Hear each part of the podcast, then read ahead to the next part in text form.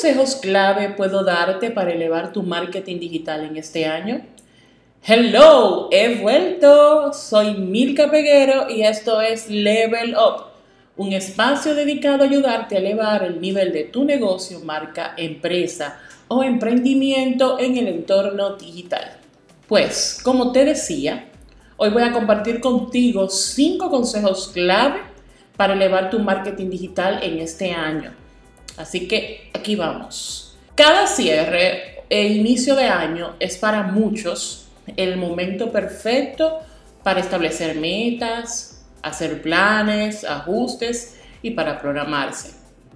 Es el momento en que mueven cosas de aquí para allá, principalmente para mejorar sus resultados. Es el momento de establecer nuevos objetivos, nuevos objetivos de negocio y trazar las pautas para alcanzarlos.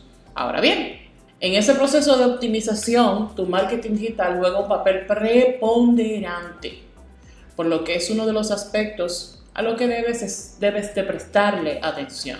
Para estas fechas todos hablan de tendencias de marketing, de tendencias de redes sociales, de tendencias de diseño, bla, bla, bla, bla, bla. De hecho, esa es la vieja confiable a nivel de contenido para estas fechas, para esta temporada, porque es uno de los temas que más tráfico e interacciones genera en las plataformas digitales. Ojo, no estoy en contra de conocer y seguir tendencias.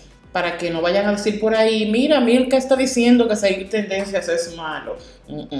nada que ver. Sin embargo, creo, considero que antes de ponerte a observar las tendencias para ver cuál o cuáles, o a cuál o a cuáles le vas a caer detrás, es bueno que evalúes el backbone, es decir, el fundamento de tu presencia digital ya que de ello principalmente depende el éxito que tendrás al implementar esas tendencias, campañas y estrategias puntuales. ¿Cuál es desde mi punto de vista y desde mi experiencia ese backbone, esos, esos fundamentos?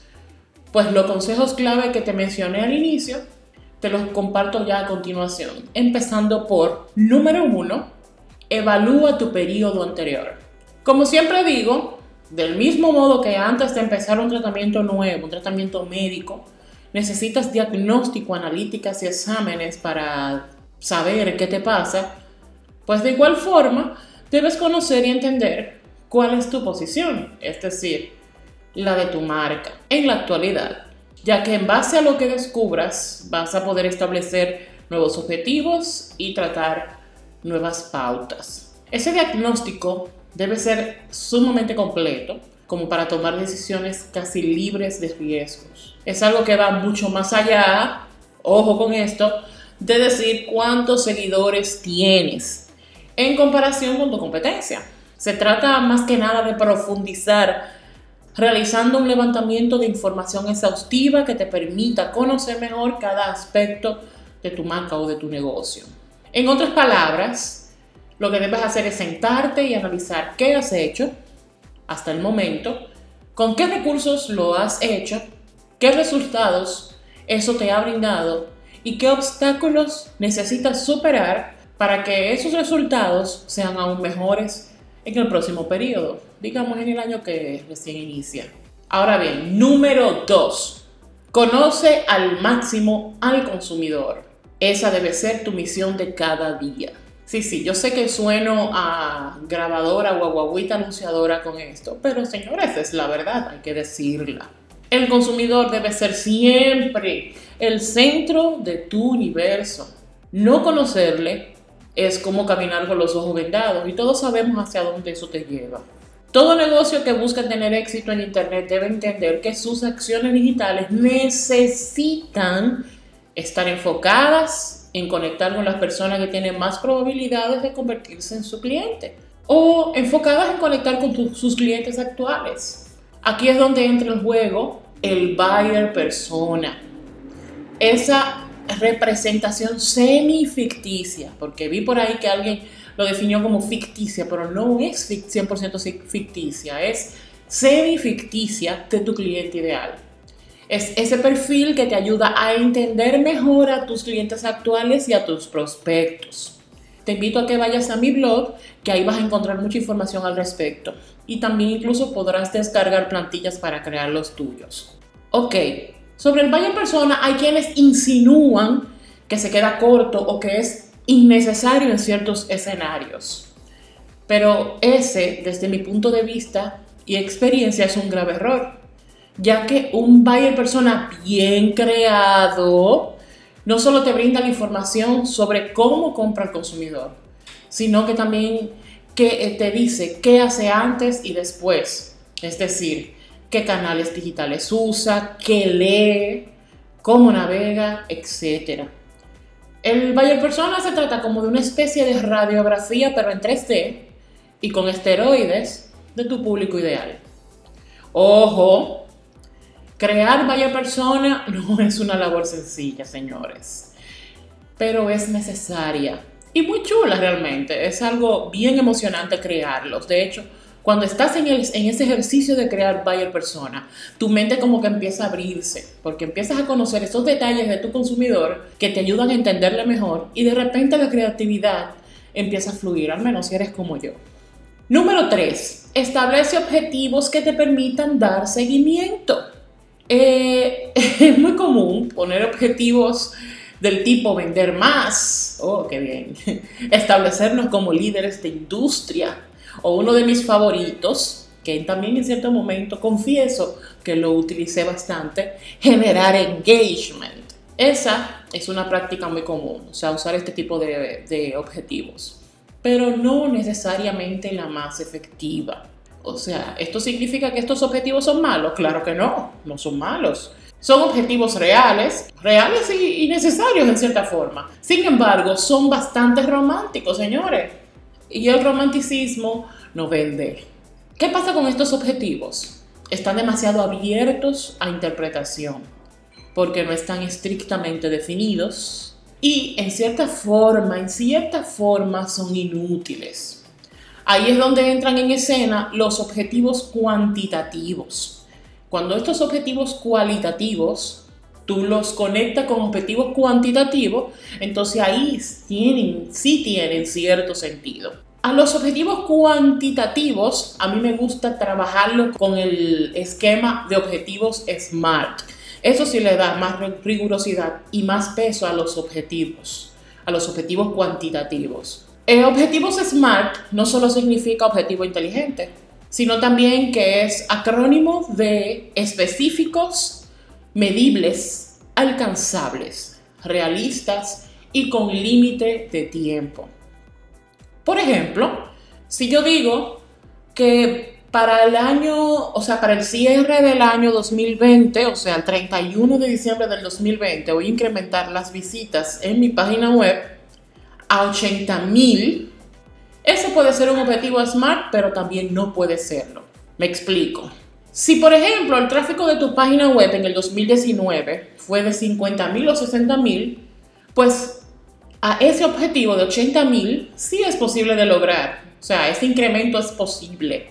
Sin embargo, si en el año 2019 lo que lograste fueron 3 mil visitas, tirarse, tirarte un objetivo de 80 mil personas o de 80 mil visitas, eh, vamos a aterrizar. Ahí deja de ser un objetivo SMART. O sea que el objetivo SMART no siempre es algo fijo, ah, porque usemos este formato necesariamente es SMART, porque puede ser muy claro, muy medible, muy alcanzable, pero no realista. Recuerda que cuando establecemos objetivos, lo ideal es alcanzar o en un mejor escenario sobrepasar el mismo, no quedarnos cortos. Ahí es donde radica la importancia establecer objetivos alcanzables. Bien, número 4. Entiende de una buena vez cómo funciona el ciclo de compra. En el episodio número 2 te hablé un poco sobre el ciclo, de, el ciclo o proceso de compra el ciclo o proceso de decisión de compra. Pero rápidamente te voy a recordar para quienes les puede dar pereza ir a, buscar el episodio 2, aunque se los recomiendo.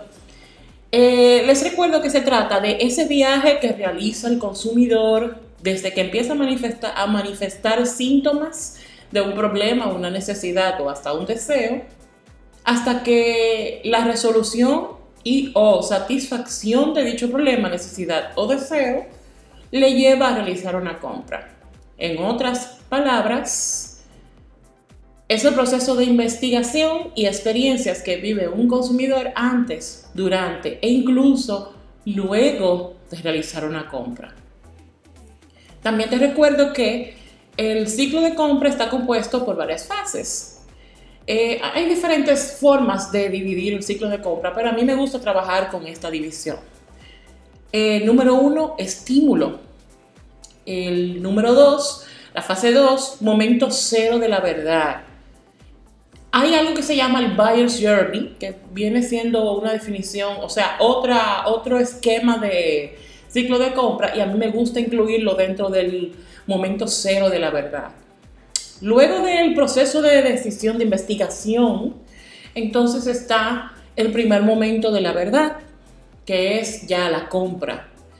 Eh, luego de eso viene el segundo momento de, de verdad, que es la experiencia y el tercer momento de la verdad, que es esa experiencia que se vivió en el segundo momento de verdad, compartirla con otras personas, que es lo que hace, que es cuando el momento 2 de una persona se convierte en el momento 0 de la verdad de otra persona.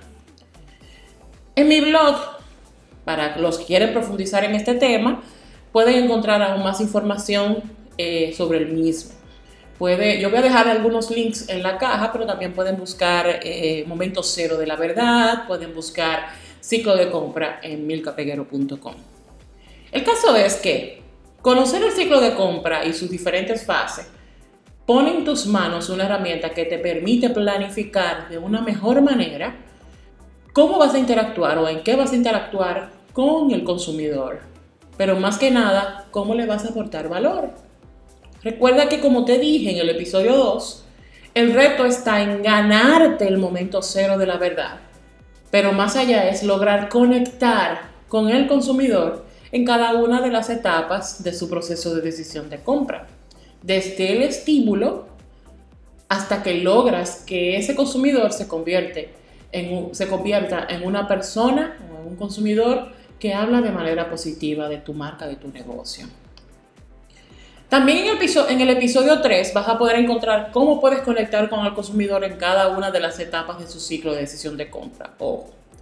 Vamos ahora al consejo número 5. El contenido de valor es tu mejor amigo. Milka, ¿qué es contenido de valor?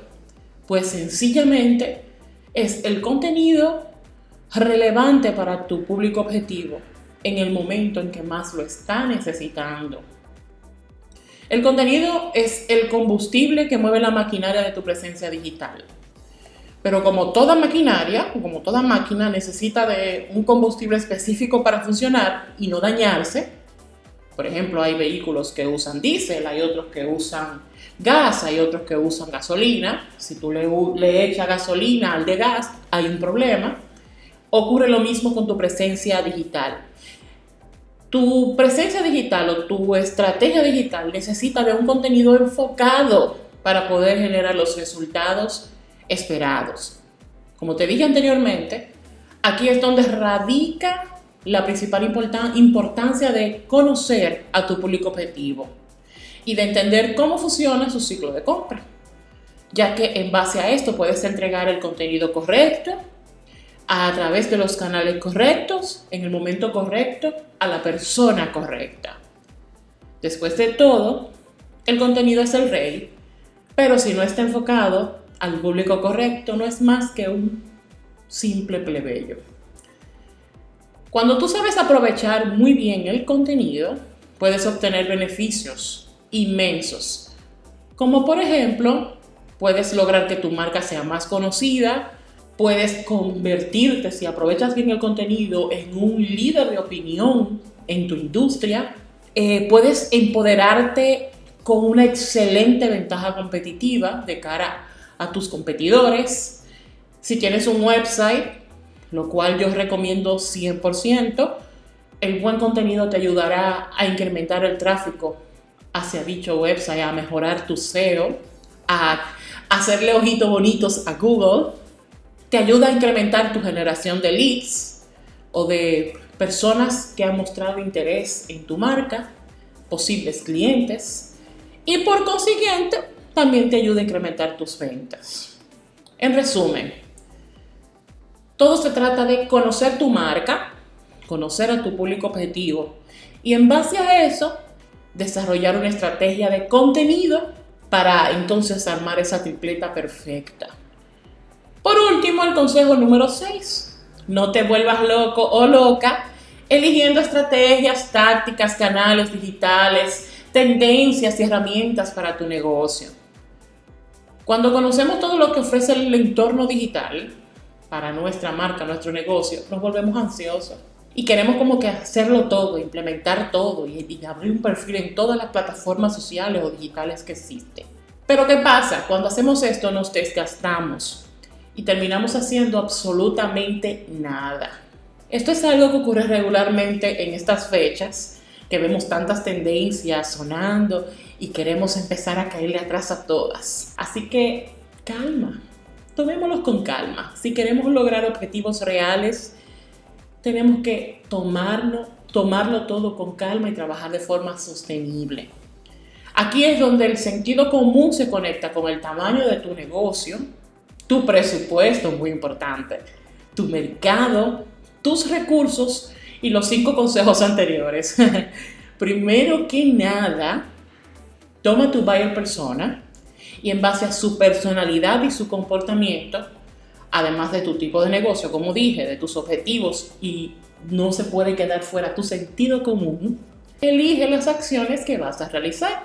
Sí, tu buyer persona participa en 20 canales digitales, pero tú eres una micro, por ejemplo, y te toca iniciar por elegir al menos dos canales digitales y sacarles el jugo. Empezar por ahí, vamos por etapas. O sea, crea el panorama y va implementando por etapas. Y a medida que tu negocio vaya creciendo y obteniendo resultados de lo que estás haciendo en digital, entonces puede ir haciendo que tu estrategia crezca. No te vayas a volver loco o loca. Ahora bien, si tú cuentas con el tamaño, el presupuesto y la estructura para implementar acciones más ambiciosas, pues dale para allá. Al final de cuentas, todo se trata de ser rentables y de ser sostenibles. Hasta aquí el episodio de hoy. Muchísimas gracias por escucharme. No olvides compartir este episodio en tus redes, por WhatsApp, hasta por correo. Envíale ese correo a alguien. Y si es la primera vez que me escuchas, suscríbete hasta la próxima entrega de Level Up. Dios te bendiga. Bye bye.